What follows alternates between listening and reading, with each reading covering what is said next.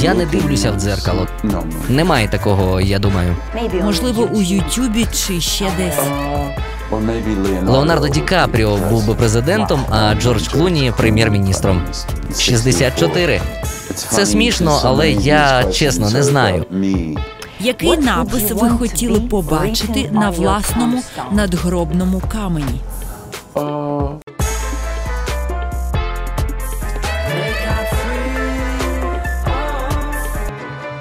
Легендарний американський актор, який у своїй країні однаково відомий як артист театру, кіноактор і режисер.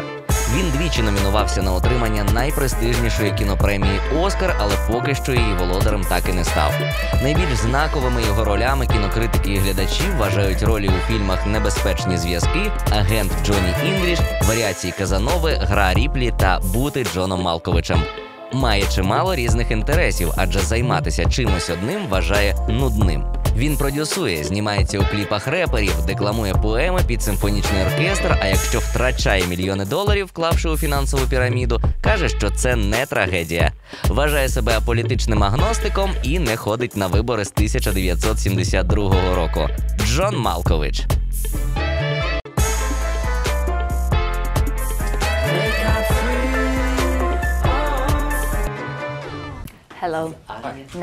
Дуже рада знайомству. Для мене велика честь тиснути вашу руку, дивлячись у вічі.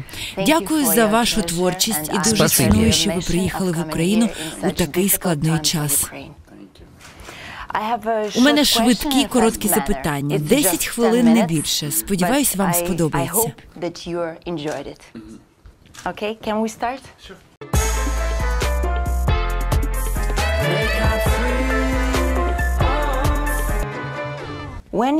Коли вранці ви mirror подивились у дзеркало, що першим what was the спало на думку?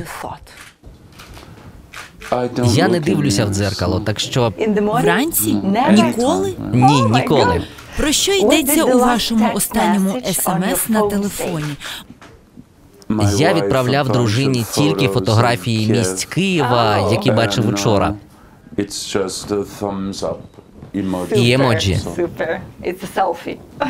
Not a selfie. It's uh, it's uh, Just emoji. yeah. They're just Okay. photos of things I I saw. What weird Чи є незвична комбінація продуктів, що вам до смаку? Weird.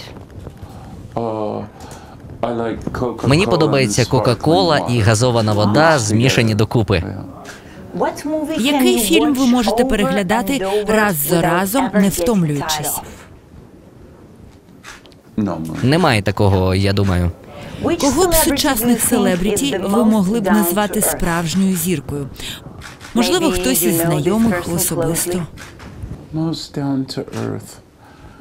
You know, I would say. Всі, я би сказав, що багато з тих, кого я знаю, доволі справжні і живі.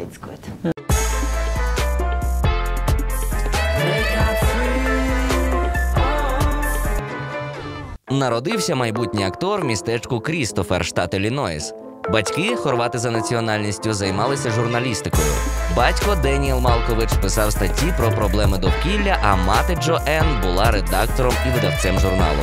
Сам Джон з дитинства любив тварин і хотів стати біологом, аби як тато захищати природу від людського втручання.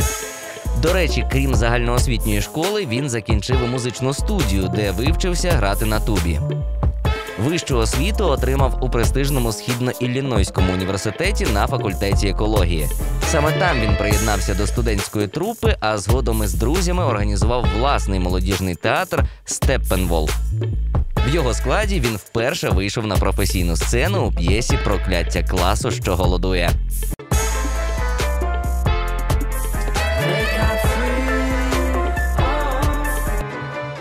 Найдорожча річ, яку ви зіпсували чи зламали, що це було?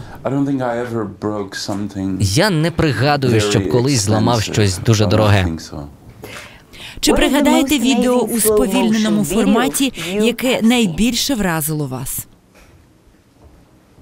Можливо, у YouTube. Ютубі чи ще десь? Uh, Не згадаю нічого в сповільненому темпі, щоб мене особливо вразило. After the interview, I show you Okay, one great. more. What's the cure for Як your позбутися cure гикавки? for hiccups?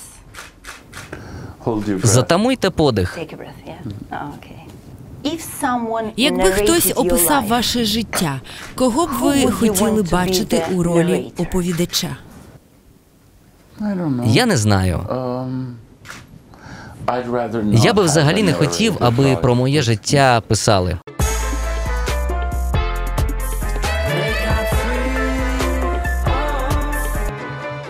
Знявся у понад сотні кінофільмів. Є володарем призів за внесок у світовий кінематограф міжнародних кінофестивалів у Карлових Варах та Москві.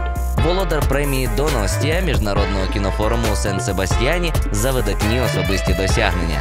Номінований на здобуття найпрестижніших американських кінопремій двічі на Оскар та тричі на Золотий Глобус. А одного разу він навіть врятував життя звичайному перехожому, який важко поранився.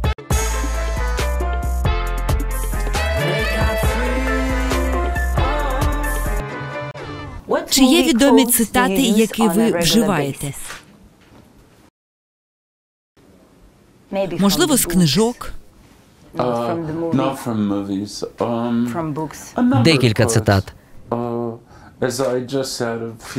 Бекет, е, ірландський uh, драматург, е, в твоїй честі сказав: лікування не "Your існує, це завжди смертельно. for that." Це добротна цитата. Ще мені подобається цитата Фолкнера про війну, яка фігурує у великих американських романах. Um, Він сказав: перемогти людині не дано. Навіть битися не потрібно. Дано лише усвідомити безрозсудство своє та відчай.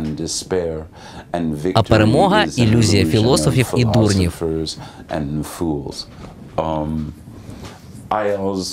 І ще хороша uh, цитата у Шопенгауера. Schopenhauer's quote, "Nothing is so Ніщо так не згубно для мрії, як її реалізація. realization." Um, Якби ви мали залишити на своєму жорсткому диску лише один фільм, що б це було?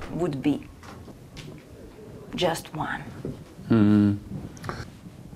I don't know. Either, either uh, Або небезпечні зв'язки, або бути. Джоном Малковичем, але з різних причин.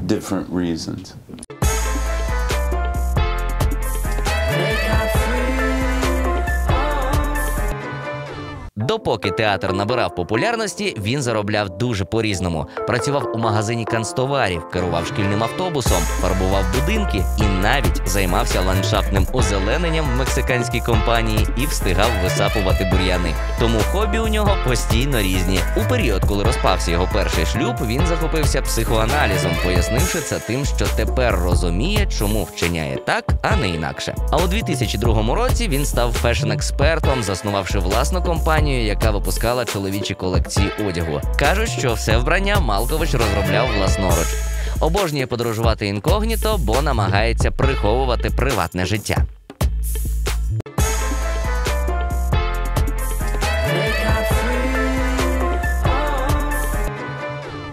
How would you describe Як би ви описали свою роботу чотирьохрічній дитині? Uh, Maybe a few words. uh-huh. That I'm, I'm a storyteller. Як оповідач? Storyteller. If Hollywood were a country, Якби Голівуд був who would be державою, хто president, був би who президентом, would be хто prime прем'єр-міністром? I don't know. I guess would George Clooney probably Думаю, Джордж president? Клуні ймовірно був би президентом. Prime Minister. Prime Minister, maybe. I don't know who's very popular. Хто ще популярний? Uh, or maybe Leonardo Леонардо Ді Капріо був би президентом, а Джордж Клуні прем'єр-міністром. Який кумедний жарт ви знаєте на пам'ять? Я не знаю жартів на пам'ять, але у мене багато друзів, які знають багато жартів, але це не я. most of the rest of us don't know any. Um, uh, Хтось about розповів мені класний жарт про бунга-бунга, про Берлусконі. Um, Але, на жаль, я не пригадаю його зараз.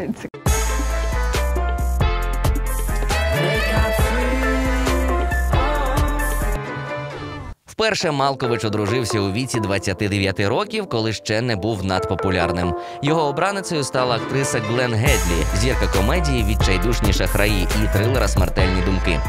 Вони побралися у 1982 році і були разом 6 років опісля.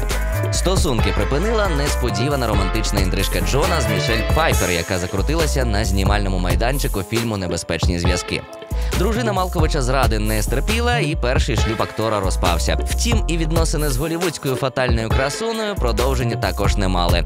Джон таки не став чоловіком Мішель. Проте вже за рік на зйомках кінокартини під покровом небес він зустрів асистентку режисера Ніколетту Пейрано. Разом вони стали чудовою сімейною парою і виховали двох дітей: дочку Амандайн і сина Лоуї. Подружжя з дітьми свого часу мешкало на півдні Франції, де Малкович служив у місцевому театрі. Але в 2003 році родина Малковича повернулася в Сполучені Штати і оселилася в містечку Кембридж, штат Масачусетс.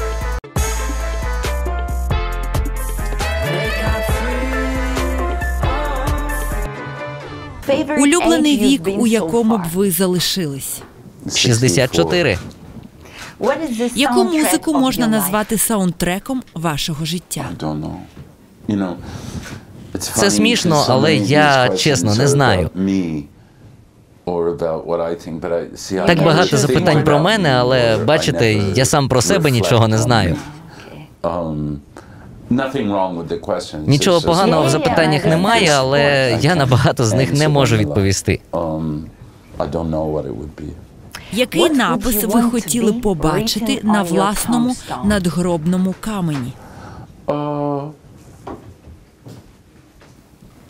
uh, Тільки дату народження і дату смерті.